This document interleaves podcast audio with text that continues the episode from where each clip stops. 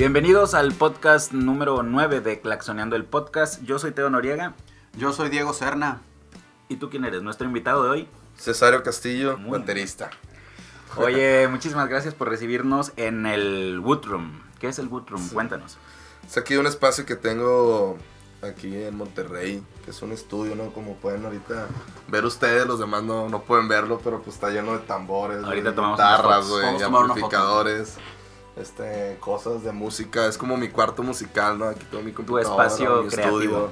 Sí, aquí es donde, donde hago todo lo de música, ¿no? Como que tengo muy separado todo lo de mi casa con, Ajá. con este espacio de la música. Entonces, pues aquí es donde hago todo el teje y maneje. Muchas gracias por, in- por invitarnos y, y por abrirnos las puertas de, de tu espacio creativo y por darnos la oportunidad de platicar contigo un ratito. No, gracias a ustedes por invitarme a platicar un rato. Segundo invitado dentro del podcast. Ya tuvimos la primera, la primera entrevista que fue con Mauricio Sánchez. Nos estuvo contando un poco de qué es lo que hace atrás de los claxons, qué hay detrás de los claxons, dónde estudiaron, de dónde son, a qué se dedican aparte de la música. Entonces nos gustaría que nos platicaras primeramente cómo te sientes tú en los claxons, cómo llegaste. Y después ya la segunda parte, bueno, ya nos podemos enfocar un poco a las preguntas que nos estuvieron compartiendo por las redes sociales. Claro, pues yo soy de, de Culiacán, Sinaloa. Este, nací allá ya va- hace varios años. este, y allá viví to- sea, toda la primaria, secundaria, prepa. Al momento de entrar a la carrera fue cuando decidí irme a estudiar música a Los Ángeles. Estuve viviendo en Los Ángeles un año y medio. Y estando en Los Ángeles, en una de mis idas a Culiacán de vacaciones, este, me topé con Pablo, el bajista de la banda. Y ahí fue cuando me comentó de que, oye, estamos audicionando bateristas y pues, si te interesa, tenemos una banda que se llama Los Claxons. La verdad, yo no conocía a los Claxons. Yo estaba en Los Ángeles y pues no, no estaba escuchando lo que, lo que estaba sonando aquí en México, pues la verdad. Entonces cuando lo conocí con mis amigos en común que estaban conmigo cuando conocí a Pablo, este, pues me dijeron de que no, los Claxons es una banda chida, tienen un disco. Que era tener el disco de Singanga cuando yo lo- los conocí. Y pues me dijo, no, pues estamos en Monterrey audicionando raza. Nomás que terminamos el sábado, iba a ser un martes. Y de que ingas, que no pierdo nada. Le hablé a un amigo aquí que vive aquí en Monterrey, el Rubén. Un saludos para el Rubio. Le hablé a Rubén y le dije, oye, güey, pues tengo, voy a ir a una audición de batería. Un Y grupo no que se llama Los. Claxons, güey. ah, neta, y que no tengo dónde quedarme, no hay pedo, vente para acá, güey. Aquí, aquí te haces bola conmigo. Vivo en una casa de asistencia, pero pues no hay pedo. Llegas un día. ¿Y Rubén conocía a los Claxons? No, tampoco. Entonces, me acuerdo que llegamos y. Eso fue el martes, ¿no? Entonces le hablé a Rubén. Y a mi amigo que sí conocía los claxons de Culiacán, me dijo: Pues apréndete estas tres rolas. Me acuerdo que eran Jackie. María y. Mis manos negras. No. Personajes. Y creo que personajes. Creo que esas tres me tuve que aprender de martes a jueves. O sea, en dos días. Ahí para, para tocar algo en la audición, ¿no? Y llegar así, no, no llegar así sin nada. Entonces me aprendí esas tres rolas. Porque pues no, no tienen el disco, ni he escuchado, me las, mandó, me las mandó en audio. En mi compu las agarré, las escuché, las saqué. No estaban en Ares. No estaban en Ares, me las pasaron. No sé ni cómo me las pasaron, no me acuerdo, güey. Y ya, este, me las aprendí, le hablé a Rubén, me dio asilo, compré un vuelo, me vine. Con la poca lana que tenía, me vine, güey. Rompiste el cochinito. Rompí el cochinito y me vine. Y ahí fue que, pues llegué a la audición. Pues imagínate, llegas, llegas, pues te dicen de que no, pues una banda tiene un disco, vamos a sacar el segundo disco, vamos a hacer gira nacional. Y pues dices, órale, pues es una banda en serio, ¿no? Ajá. Y luego llegas al estudio, llegas al cielo, güey, lo ves y dices, no, pues esto es de, de primer nivel, ¿no? Entonces ya, te empieza a creer un poco más. Llegué, había otra raza haciendo fila como para la audición. Entonces, pues ya como que yo era el último.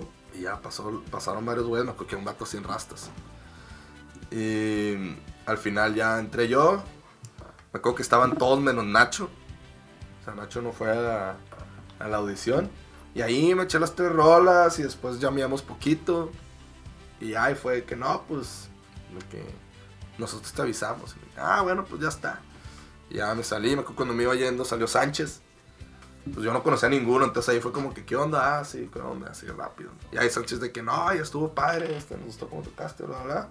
Este, escucha el disco, o sea, todavía no, no hemos decidido ni nada, pero te voy a dar el disco que va a salir el lunes. quiere el disco en, En primera. primera, sí. Entonces me dio el disco, güey. Eso fue el, el sábado, creo. Dio el disco que, que salía el lunes y me dijo, nomás que mucho cuidado porque este disco sale el lunes y te estoy dando uno quemado nomás porque escuchas las rolas por si quedas o no, pues ahí las Ajá. tengas. Ahí como que, ah, órale, pues ya está. Y me acuerdo que ya agarré el disco de en primera y ya lo metimos al, al- al carro de, de Rubén. Y ya, pues todo lo que hice el sábado, pues lo, lo traemos en el carro y, y ya fue, fue como el, el primer disco como que empecé, con- porque el de en primera, pues me pasaron tres rolas, pero nunca escuché El el, disco. Singanga. El de perdón, el de. Singanga.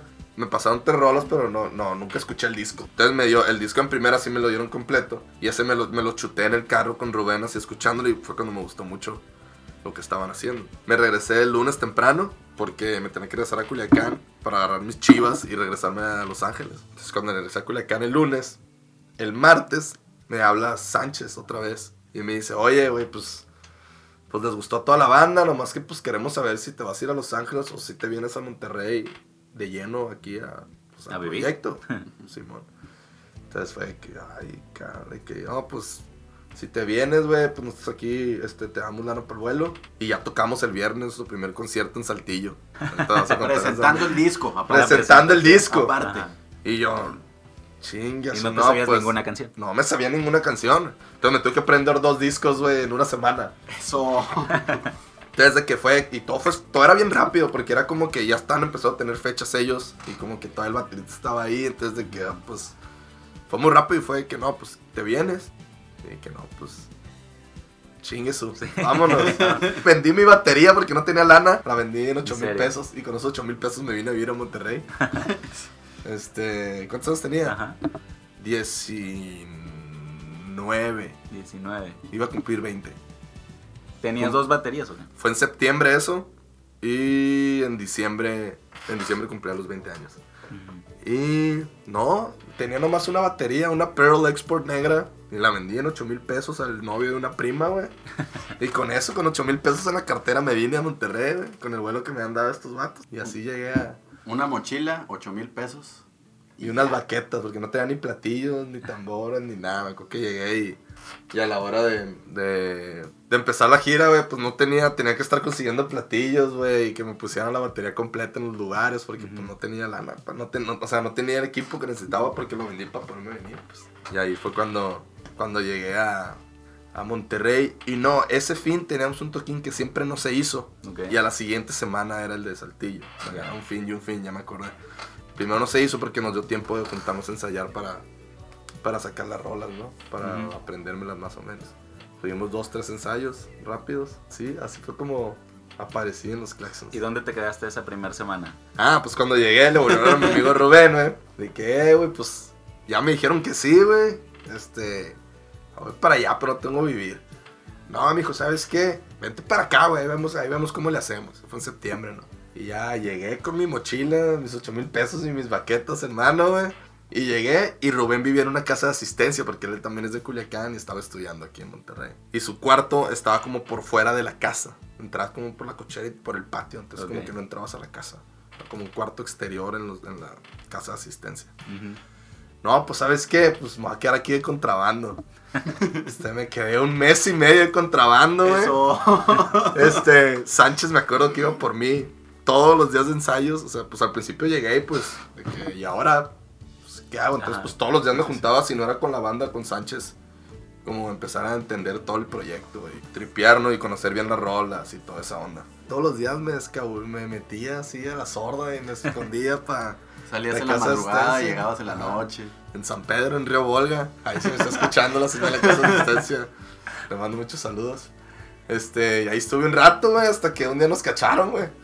De que, oye, tu amigo siempre está aquí, ¿qué onda? De que no, es que, este, no, pues no pueden estar aquí dos, me pagan, o cómo lo hacemos. Y, y apenas pues iban empezando los toquines, y muchos toquines pues eran gratis también. Ajá. Entonces, pues, medio que ahí dándole y buscándole.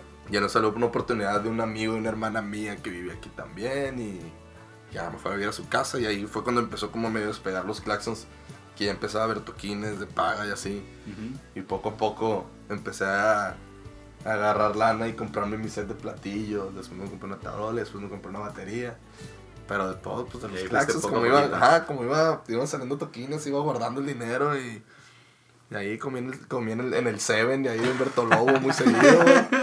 Ya me sabía todo el menú. Y antes no había tanto menú como ahorita, güey. Este, y así, así se dio como empezó a... Empecé mi vida con los claxons. Entonces, después, después de, de- de dos semanas de vivir en Monterrey, viene tu primer concierto con los Claxons y la primer presentación del nuevo disco en primera, ¿no? En Saltillo fue eso. Así es, en, el, en Saltillo, en el Joy. En no el- me acuerdo el Joy, ni Joyce. llamar Joy ya o Joyce.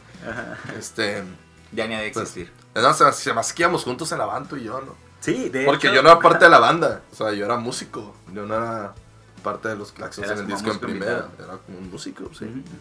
Entonces, me trataban como músico. Ah, no, mentiras, pero me acuerdo que me fui contigo en la van, Sí, ¿no, güey? Y es, es una Sí. anécdota que siempre, siempre la recordamos, siempre lo comentamos porque pues era tu primer toquín y fue de las, Sí, es- de las primeras experiencias que, que me tocó vivir de... de- Sí, de pues ya después de, de ver los discos, escuchar los discos, están súper bien grabados en el estudio. Y llegas al estudio y ves un estudio increíble. Ajá. Y ves todo el equipo de, de trabajo, de, Te dicen gira nacional. gira nacional. Vamos a ir para allá, vamos a ir para acá, güey. Y llegamos a Saltillo, que está aquí a 40 minutos. Vamos en Vans y llegamos.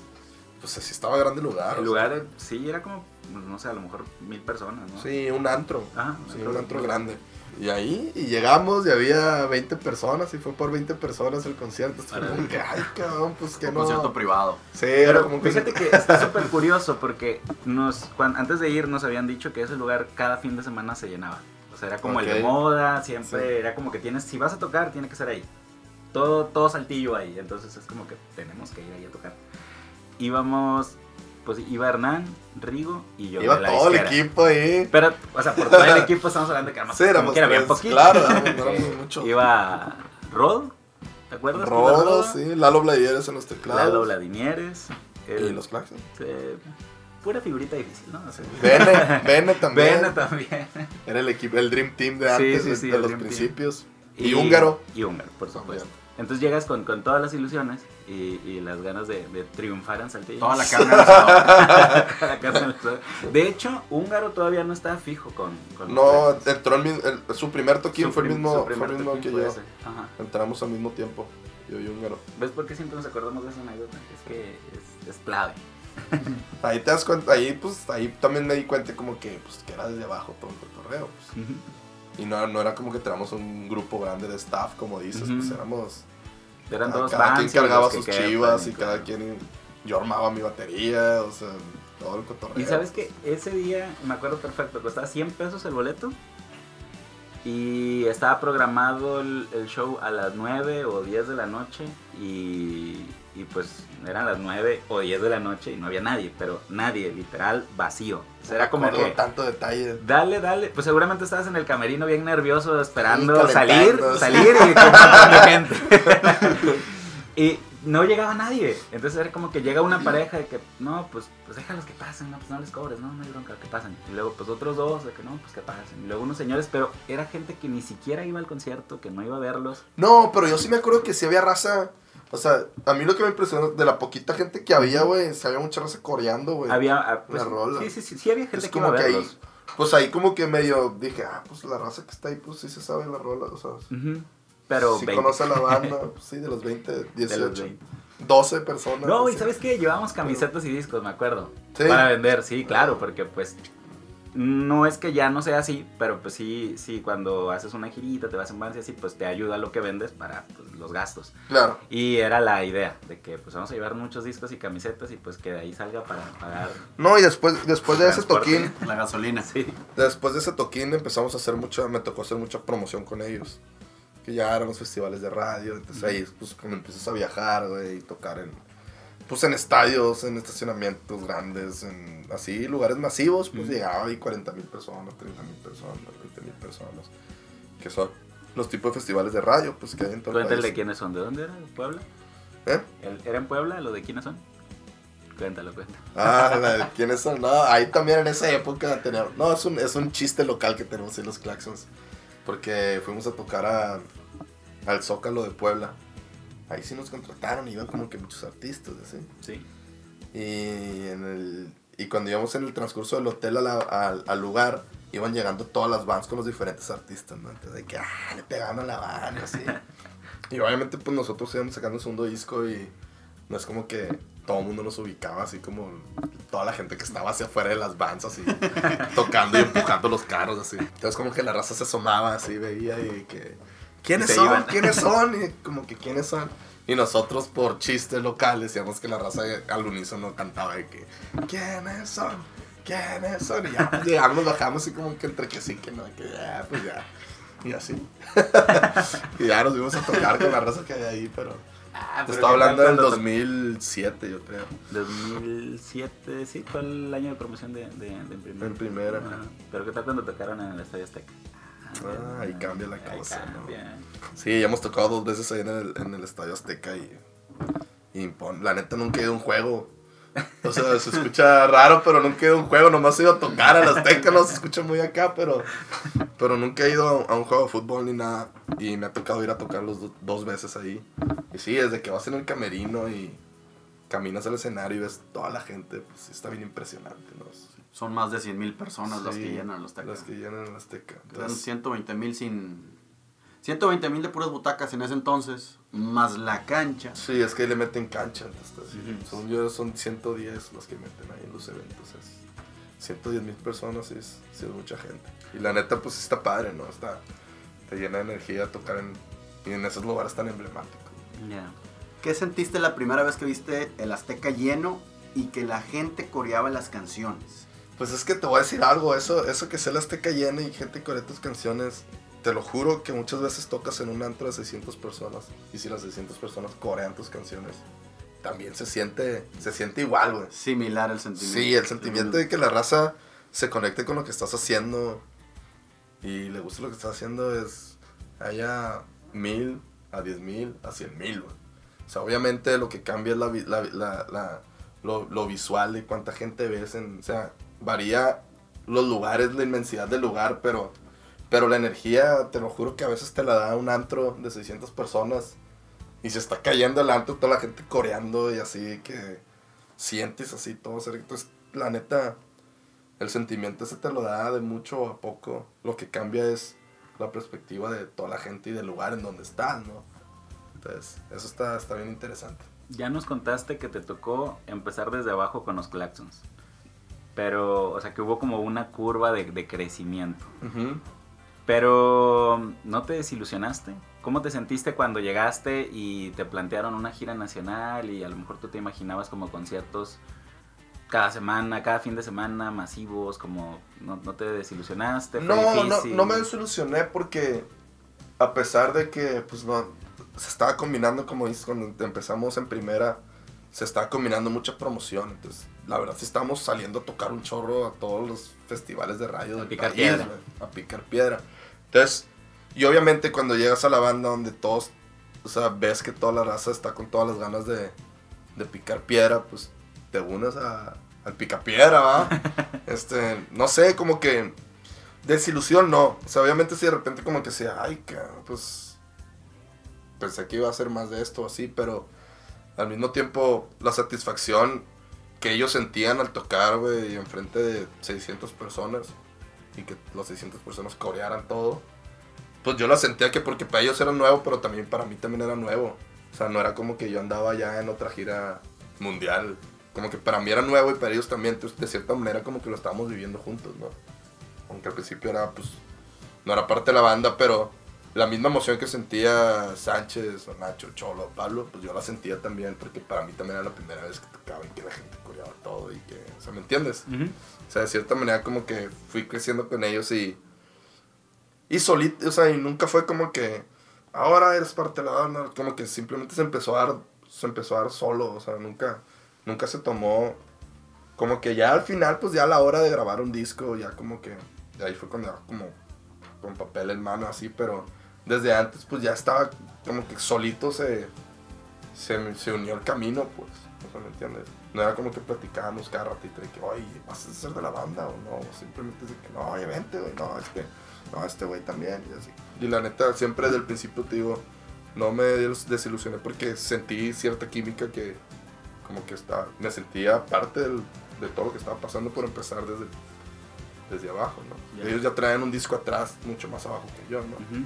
Pero sin embargo, sí me tocó, como dices, algún tipo de curva.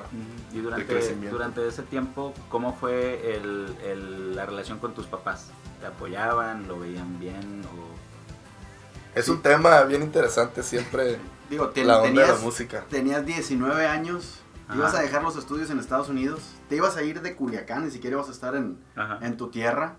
19 años, sin dinero, a la aventura con una banda nueva que seguramente tus papás no habían No escuchado, conocían, claro. no sabían que era eso.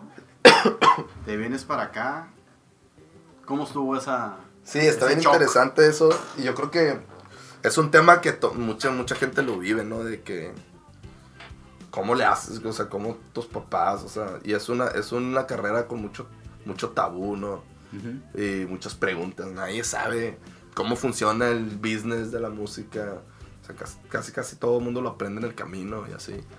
Y obviamente como papá, pues, o sea, yo me pongo los zapatos de, de, de- de mis papás, como dices, de que, a ver, tienes 19 años, vas saliendo de la prepa, estudiste, estudiaste música, y en vez de regresarte a estudiar una carrera, te vas ahora a Monterrey a tocar con una banda que ya pregunté y nadie conoce. O sea, es como que por dónde va el camino, ¿no? Ajá. Y sí, sí fue un tema medio delicado. Medio rebelde, pues agarré mis chivas y me vine más. No, no creas que pedí mucho permiso. ¿Cómo estabas Ya. así sin dinero? Aquí tengo Sí, una batería, la la vendo. fui con 8 mil pesos y conforme me iban pagando los toquines, pues iba, Sobreviviendo. iba sobreviviendo ahí con, con varios amigos que tenía, tenía varias amigas que vivían aquí. De que, ay, cállate a la casa a comer. Que, puta, ya. Ya fregué una comida aquí a la Ana y a ellos que. Eso, vivir de foráneo está bien Sí, feo. sí, vivir- imagínate vivir estudiante foráneo, pero aparte chambeando Músico foráneo. Eso todavía. Pero, pero se fueron dando las cosas, ¿no? Este, creo que sí, al, al principio fue como un enigma de que a dónde va, a dónde va este canijo a, a Monterrey, dónde va a vivir, con quién, cómo le va a hacer y quién le va a pagar y va a estar tocando nomás en bares y no, no va a querer crecer, ya no va a querer estudiar, o sea, como que cual, muchas preguntas, ¿no? Y, y yo cuando llegué a los Claxons me di cuenta también que, que no todo era rockstarismo, o sea, todos tenían carrera, todos estudiaron carrera, este, obviamente cuando los Claxons todavía no nos daba para vivir, sus güeyes tenían sus otras chambas en el que iban campechaneando la música con, con los otros chambas que traía cada quien. En su momento lo platicarán con ellos. Pero entonces me di cuenta que, pues, o sea, no, no, no era como que ya no voy a hacer nada en mi vida y, o sea, ¿me entiendes? Ya no vamos a dedicar a tocar y no voy a hacer nada y ya. Es como que me di cuenta de todo lo que estaba pasando alrededor conforme los clases. Entonces yo creo que mis papás también vieron eso, ¿no? De que pues, hubo un momento, mi papá en ese entonces era delegado federal de la Secretaría de Economía en México. Zas. Entonces me acuerdo una vez que fuimos a tocar a México y, y mi papá pues fue a conocerlo porque pues no mi papá está en México y este canijo anda con nubes de Monterrey. Acuerdo que fuimos a tocar a, a, a México y mi papá fue al hotel ahí pues a saludarme y ver cómo estaba, pues de que a ver qué hacía este ca- Y ya ahí conocí a los clases y creo que ahí también se dio cuenta que pues eran unos chavos igual que yo, que habían estudiado, que estaban este, chambeando el otro mientras saliera la música y con el sueño de, de, de poder hacer música y que llegara a muchos lugares, muchos y poder dedicarnos a la música. Pero ya los vio y pues también no, no, no fue el fin del mundo. Entonces yo creo como que ahí le empezó a dar cierta tranquilidad de todo lo que estaba pasando y, y yo estando aquí en Monterrey todavía decidí estudiar comercio internacional. Todavía me eché toda la carrera de comercio internacional mientras andaba de gira. Ahí de repente ponía a Nacho y a Cholo y que me ayudaran ahí en, la- en- los desayunos, así con el laptop de que, a ver, busca esta pregunta en tu compu y tú ayúdame con esto y ahí me ayudaban a hacer las tareas de repente. Pero yo creo que con el tiempo fueron, fueron, fueron como asimilando qué era lo, lo que estaba haciendo y te das cuenta que no, o sea, seguir tus sueños no es un mal camino, ¿no? O sea, muchas veces no es el más fácil y el más, el más seguro y el que todo el mundo agarra, ¿no? Pero, pero pues es un, es, es un camino que cada quien tiene que encontrar, ¿no? Y ya yo creo que se dio cuenta que era mi camino y, y después pues fue el fan número uno. Mi mamá sigue siendo la fan número uno. Y ya, ahí siempre pongo un tweet ahí en las redes donde digo que cuando llegan los discos a Culiacán, como ser banda inde- es una banda independiente, una izquierda independiente, pues también hay un lugar donde llegan los discos y así. Y entonces siempre ponía que "Eh, raza vaya a comprar los discos. Entonces se los sacaba de mi mamá porque a mi mamá. Y compraba de que 20 discos para todos los- sus amigos y conocidos y tíos. Y, y ya de cierta manera pues se convierten ahí en, en gente primordial para apoyarnos en hacer esto. Sí, me imagino que tus papás, una vez que ya conocieron la banda, que ya te vieron, no sé cuánto tiempo estuviste sin ver a tus papás. Estabas de gira, seis meses, tres meses. Pues ve, este, como fue en septiembre, me tocó verlos en diciembre, que fui en Navidad, pues tuve que regresar ahí a Navidad y, y después me fui. Al principio no, por la misma onda económica no iba tan seguido, ¿no? Culiacán era que una vez al, que al semestre, bueno, mucho, y que Navidad, verano, o sea, así. Y más, pues aparte que estudiaba, pues entre que estudiaba y tocaba, pues tenía muy, muy pocos tiempos libres para para ir a Culiacán, entonces los veía poco. Conforme fui creciendo, fui terminando mi carrera, nos fue mejor en los Claxons, pues empecé a ir más a Culiacán y ahorita soy- voy muy seguido para allá. Pues poco a poco me tocó desde ir dos veces al año a, a ir más seguido. ¿no? Pues me imagino que ya te, te vieron más centrado, ya con todo en forma. Ya fue como que te dieron la bendición después de un Sí, tiempo. de que sobres, ya, ándale, dale a tu sueño.